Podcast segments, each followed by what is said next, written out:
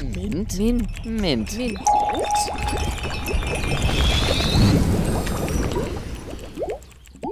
Der Mint-Podcast aus Salzburg. Herzlich willkommen zu unserem allerersten Mint-Podcast. Ich bin David. Und ich bin Flora und wir kommen beide aus Salzburg. Und heute führen wir euch durch die Sendung. Wir sind ein Team kreativer Jugendlicher, die sich zur Aufgabe gemacht haben, einen Podcast zu erstellen. Und dieser erscheint jetzt in regelmäßigen Abständen. Was ein Podcast ist, wisst ihr wahrscheinlich schon. Aber was ist eigentlich Mint? Das erzähle ich euch jetzt. MINT ist die Abkürzung für Mathematik, Informatik, Naturwissenschaften und Technik. Diese Themen begegnen uns fast überall und jeden Tag und sind für uns selbstverständlich geworden. Durch MINT ist es möglich, viele Probleme zu lösen, mit denen wir alle konfrontiert sind. Naturwissenschaften, wie zum Beispiel Physik, Biologie, Chemie, beschreiben Abläufe in unserem alltäglichen Leben und machen diese für uns verständlich. Technik hilft uns, Maschinen und Konstruktionen zu bauen, die uns das Leben vereinfachen und Neues ermöglichen. Dank der Informatik kann man elektronische Geräte und ganze Systeme programmieren und diese kontrollieren. Und in der Mathematik kann man zum Beispiel mittels Zahlen, Formen das ganze Wissen logisch kombinieren. Jetzt, wo wir das geklärt haben, können wir gleich in einen der zwei Beiträge übergehen. Und im ersten geht es um Astronomie. Also, Lotte, leg los! Hallo und herzlich willkommen, liebe Zuhörer und Zuhörerinnen. Mein Name ist Lotta Frenzel, ich bin zwölf Jahre alt und lebe in Salzburg. Heute möchte ich Ihnen etwas über die Voyager-Mission erzählen und vielleicht möchten Sie dann ja auch die nächsten zwei Teile über diese fabelhafte Entdeckungsreise ins All hören. Viele von Ihnen wissen wahrscheinlich gar nicht, was die Voyagers überhaupt sind. Es gibt zwei Voyagers. Sowohl Voyager 1 als auch Voyager 2 sind Raumsonden. Raumsonden sind keine Raumschiffe, denn sie haben keine Menschen an Bord. Das ist ein Unterschied. Zwillinge sehen auch ziemlich seltsam aus. Beide, also ich vergleiche sie mit einem riesigen Pilz mit zwei Fangarmen, an denen sich Messgeräte und Kameras befinden und einem großen Hochspannungsstrommasten an der Seite. Bitte verzeihen Sie mir, wenn es jetzt kein exaktes Bild ist, das ich Ihnen vermittle, aber ungefähr so, nur in Metall und Technik, sehen die zwei wirklich aus. Nun, wo Sie jetzt ein ungefähres Bild im Kopf haben, ist es sicher leichter, sich vorzustellen, was die Mission der beiden Raumsonden war. Es war schon ein sehr optimistisches Ziel, denn die NASA wollten die beiden größten Planeten in unserem Sonnensystem und jeweils ihren größten Mond erforschen. Man wusste, dass es auch möglich wäre, zu Neptun und Uranus zu fliegen, aber das war der NASA zu teuer. Hm. Also richteten die Forscher die Raumsonden für eine lange Reise bis zum Saturn aus. Es war sicher nicht leicht, die perfekte Flugbahn zu finden. Ich kann Ihnen sagen, die Wissenschaftler untersuchten mehr als 10.000 Flugbahnen, bis sie die richtige fanden. Die Planeten befanden sich zu dieser Zeit in der perfekten Lage. Diese Konstellation gibt es so nur alle 175 Jahre. Dadurch, dass die Planeten so standen, konnten die Voyagers es in 12 statt 30 Jahren schaffen. Damit haben sie 18 Jahre gespart. In der Zeit wären viele Leute volljährig geworden. Das muss man sich erst einmal vorstellen. So hatten sie die beste Flugbahn gefunden und dann, als die Raumsonden fertig waren, am 20. August 1977 war es soweit. Voyager 2 wurde als erstes ins All geschossen. Am 5. September desselben Jahres folgte Voyager 1. Welche Erkenntnisse die beiden brachten, erzähle ich Ihnen im nächsten Teil. Aber trotzdem sind wir hiermit noch nicht am Ende. Auf der Reise hatte sowohl Voyager 1 als auch ihr Zwilling Probleme und manchmal war die Mission wirklich kurz vor dem Scheitern. Aber das Voyager-Team konnte die Raumsonden selbst beim Neptun noch umprogrammieren. Zum Glück hatten die Voyagers es geschafft. Wie geplant hat Voyager 1 Voyager 2 überholt und sie beide haben Jupiter und Saturn passiert. Auch ihre Monde haben sie erforscht. Durch die Schwerkraftsunterstützungstechnik konnten sie den Schwung der Planeten nutzen, um schnell weiterzufliegen. Eigentlich wäre das Ziel ja damit geschafft und die Mission vorbei. Aber es stellte sich heraus, dass es dem Voyager-Team möglich war, auch aus dieser Entfernung die Raumsonden so umzuprogrammieren, dass Voyager 2 weiter bis zum Neptun und Uranus und Voyager 1 aus dem Sonnensystem hinausfliegen würde. Sie schafften es. Voyager 2 hatte die letzten Planeten in unserem Sonnensystem erreicht, auch ihre Monde passiert und wirklich viel über sie herausgefunden. Es war wirklich eine Weltsensation. Man kann sie mit der Mondlandung und vielen, vielen anderen Meilensteinen der Astronomie vergleichen. Am 2. Oktober 1989 endete die Beobachtungsphase von Neptun und Voyager 2 hat ihre Aufgabe erfüllt. Auch Voyager 1 hat ihr Ziel erreicht. Sie hat am 17. Februar 1998 unser Sonnensystem verlassen und ist auch der Sonnenblase unserer Sonne hinaus. Diese von Menschen geschaffenen Dinge werden noch im All schweben, wenn die Sonne irgendwann in mehreren Millionen Jahren als roter Riese explodiert. Die Wahrscheinlichkeit, dass die Raumsonden irgendwann mit etwas zusammenstoßen, liegt ungefähr bei Null. Deshalb werden sie noch bis am Ende aller Tage ihr weiteres Ziel verfolgen. Über dieses Ziel berichte ich Ihnen im dritten Teil und letzten meiner kleinen Reihe. Ich verrate Ihnen schon, es wird goldig. Bevor ich mich von Ihnen verabschiede, möchte ich Ihnen noch ein, okay, zwei wahnsinnige Zahlen und Vergleiche nennen. Die Voyager legte jeden Tag 1,7 Millionen Kilometer zurück. Das ist so schnell, als könnte man in 42 Sekunden von München nach Hamburg reisen. Nach zwölf Jahren Flug ist die Voyager 2 nur 32 Kilometer von der geplanten Strecke abgewichen und hatte nur 1,4 Sekunden Verspätung. Das ist so zielgenau, als würde ein Golfspieler einen Golfball in Oslo schlagen und er würde in Algier im richtigen Loch landen. Ich hoffe sehr, dass Ihnen dieser Beitrag gefallen hat und vielleicht möchten Sie in Teil 2 meiner Dreierreihe wieder einschalten. Ich werde Ihnen in der nächsten Sendung berichten, welche Entdeckungen die Voyager gemacht hat und auch noch ein paar interessante Fakten nennen. Ich wünsche Ihnen noch einen wunderschönen Tag und bis zum nächsten Mal. Die muss aber schon eine ganz schön lange Zeit fliegen. Warte mal, das sind mehr als 40 Jahre. Das stimmt, das ist echt schon lang her. Außerdem, müsste der nicht irgendwann der Treibstoff ausgehen? Ah, da weiß ich was. Die Anja kann uns da weiterhelfen. Hey David, hey Flora, zu eurer Frage.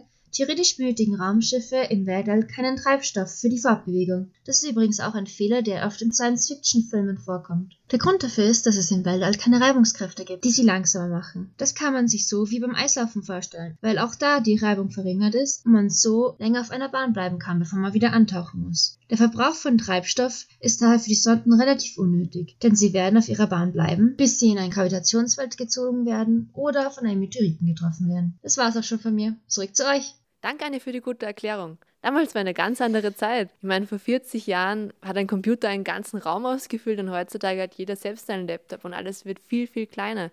Ich meine, heutzutage kann man sowas auch ganz leicht studieren. Damals war das noch nicht gang und gäbe.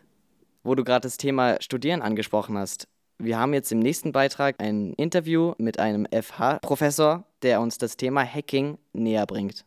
Denn theoretisch könnte man doch eigentlich auch die Nase hacken, oder? Bea und Leonie, habt ihr darauf eine Antwort?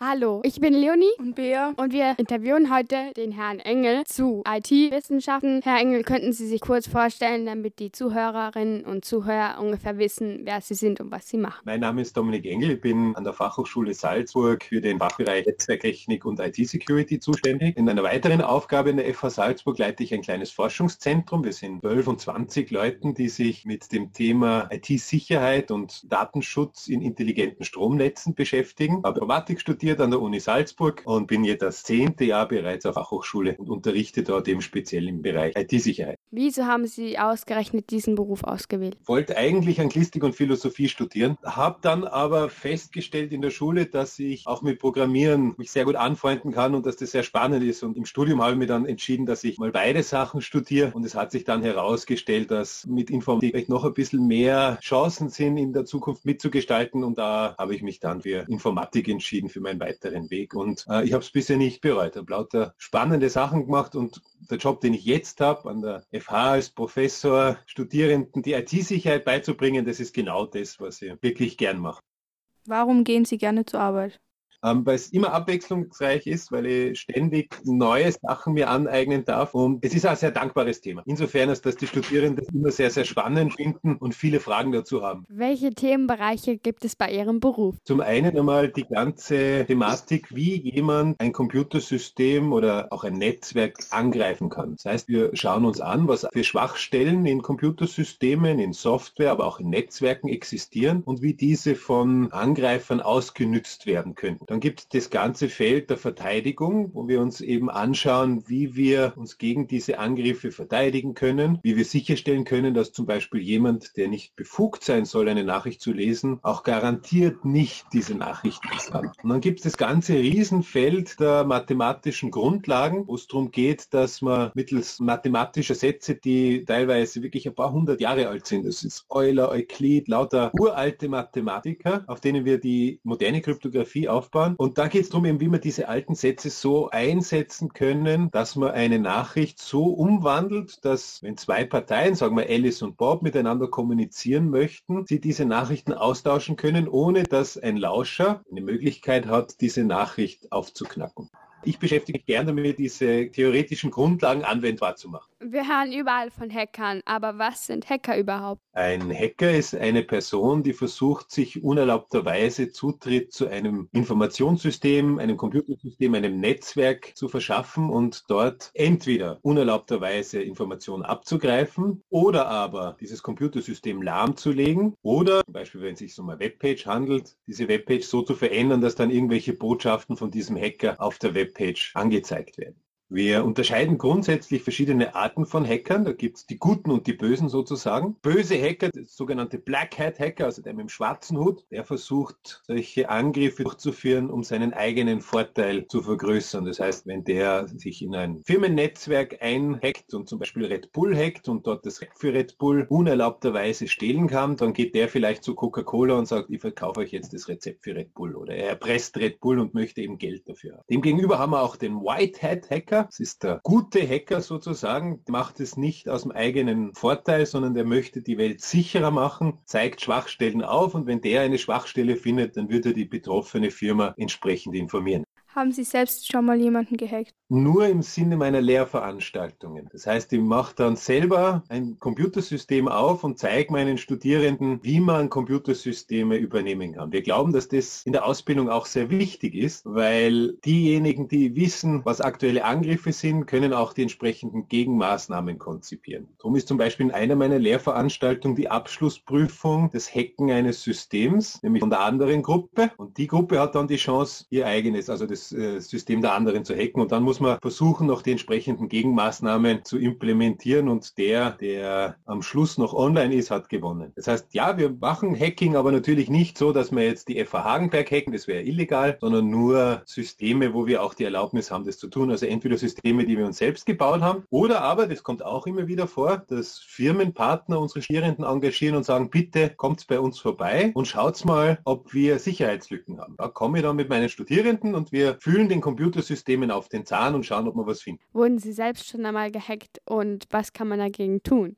Also ich habe natürlich einige Systeme am Laufen, die ich dann auch meinen Studierenden zur Verfügung stelle als Übungsszenarien und da hoffe ich sogar, dass die gehackt werden. Meine persönlichen Rechner habe ich öfter mal geschaut, auch die, die ich auf der FH betreibe, was alles passiert. Da gibt es immer wieder Versuche von Angreifern, die versuchen zum Beispiel verschiedene Passwörter auszuprobieren. Wir haben es auch gesehen bei verschiedenen Handymodellen, dass sie angegriffen werden. Das schauen wir uns immer sehr gerne und sehr genau an. Was kann man dagegen tun? Es kommt immer darauf an, gegen wen man sich verteidigt verteidigen will. Und es gibt ein paar simple Maßnahmen, mit denen man den Großteil der angreift. Gehört zum Beispiel bei einem Computer dazu, dass man eine persönliche Firewall, einen Malware-Erkennungsdienst und ähnliches betreibt. Bei einem Handy gibt es ebenfalls Warnungen, die mir sagen, ob vielleicht eine App mehr Zugriffsrechte möchte, als sie eigentlich braucht. Wie kann man sich selbst vor Hackern schützen? Die meisten Smartphones haben bereits Anti-Malware-Dienste mit vorinstalliert. Diese sollte man auf keinen Fall deinstallieren. Man sollte die Warnungen entsprechend berücksichtigen. Das heißt, wenn mir mein iPhone oder mein Galaxy oder irgendein anderes Android-Telefon sagt, dass potenziell eine Sicherheitslücke vorliegt, dann sollte man das nicht einfach wegklicken. Darüber hinaus braucht man aus meiner Sicht keine zusätzlichen Apps installieren. Zweite, was sehr wichtig ist, ist, dass man das Mobiltelefon und generell Computersysteme auf dem neuesten Stand hält. Warum? Weil hier auch viele Fehler im Vergleich zu vergangenen Versionen vielleicht schon behoben sind. Ein Freund von uns wollte die Nase hacken. Geht das theoretisch? Theoretisch ist vieles möglich. Gerade bei der NASA würde ich davon ausgehen, dass da auch immer wieder Sicherheitsanalysten dafür sorgen, dass es keine Schwachstellen gibt, die man einfach so sehr leicht entdecken kann. Wenn die Klassenkollege vielleicht die Webpage von einem Pizzadienst oder was ähnliches vorgenommen hätte, das vielleicht nicht ganz so professionell gemacht wird, würde ich ihm größere Chancen zusprechen. Aber theoretisch möglich ist es natürlich, dass alle anderen die Sicherheitslücke, die dieser Klassenkollege potenziell findet, übersehen haben und dann wäre er wohl einer der jüngsten, der die NASA übernommen hätte. Was können Sie uns zu Identitätsdiebstahl sagen? Im Internet ist es, wenn jemand versucht, die Identität eines anderen oder einer anderen zu übernehmen. Zum Beispiel Facebook-Profil von jemandem anlegen, und so tun, als wäre man dieser Mensch. Sehr unangenehm. Wie bemerkt man einen Identitätsdiebstahl? Oftmals ist es so, dass man dann von Freunden darauf angesprochen wird, dass man vielleicht ein Facebook-Profil hat, obwohl man doch sonst noch gar nie auf Facebook war oder dass ein zweites Profil auf einmal entstanden ist und so könnte man draufkommen. Was können die Personen mit den Daten, die sie dir gestohlen haben, anfangen?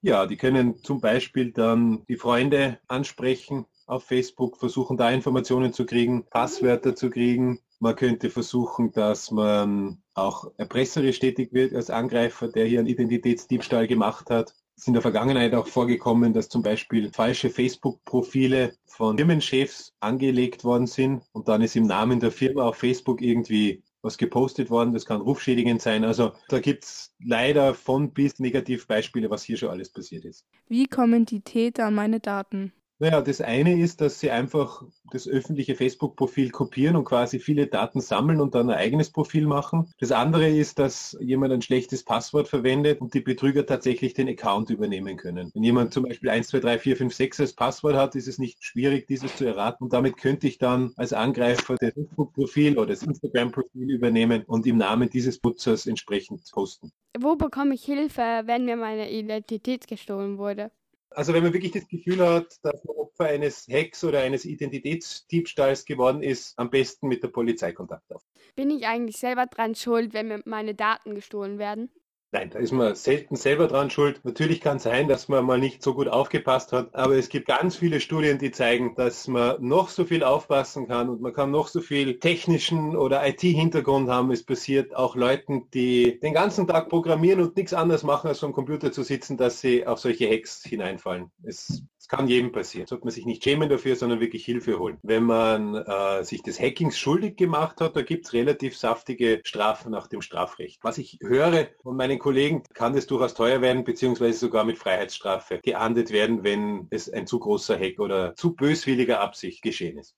Eine letzte Frage noch. Wie stehen Sie zu der derzeitigen Corona-Krise und welche Auswirkungen hat diese auf Ihr Berufsleben? Für mich und meinen Bereich sehe ich auch die Chance, dass es was Positives bewirkt. Wir machen jetzt ganz viel Lehre online und das funktioniert überraschend gut. Auch unsere Forschungsmeetings machen wir momentan über Plattformen wie über die, die wir hier verwenden. Ich hoffe, dass das nachhaltig bleibt, dass wir auch die neuen Technologien, die ja gar nicht mehr so neu sind, dann auch in Lehre und Forschung weiter verwenden können. Vielen Dank an Sie, Herr Engel, dass Sie sich Zeit für unser Interview genommen haben und es mit uns gestaltet haben. Hat mich sehr gefreut. Dann einen schönen Nachmittag. Und nun, liebe Zuhörer und Zuhörerinnen, wie wir alle gesehen haben, ist das Internet schon etwas verwirrend und kann viele Missverständnisse mit sich bringen. Was ich nur noch sagen möchte, ist halt, dass ein Identitätsstahl einfach jeden treffen kann, wirklich jeden. Und nun geht es zurück ins Studio zu David und Flora.